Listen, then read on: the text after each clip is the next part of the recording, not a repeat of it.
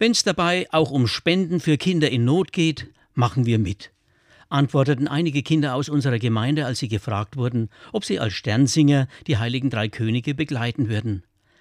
Sternsinger haben wie jedes Jahr am 6. Januar auf Wunsch der Bewohner den Segen der heiligen drei Könige an der Hauseingangstür wieder angebracht und gleichermaßen Menschen auf die Bedürftigkeit von Kindern hingewiesen, denen es weniger gut geht.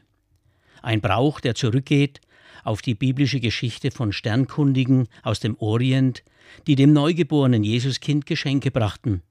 Schon am Anfang war klar, die Botschaft von der Liebe Gottes geht die ganze Welt an.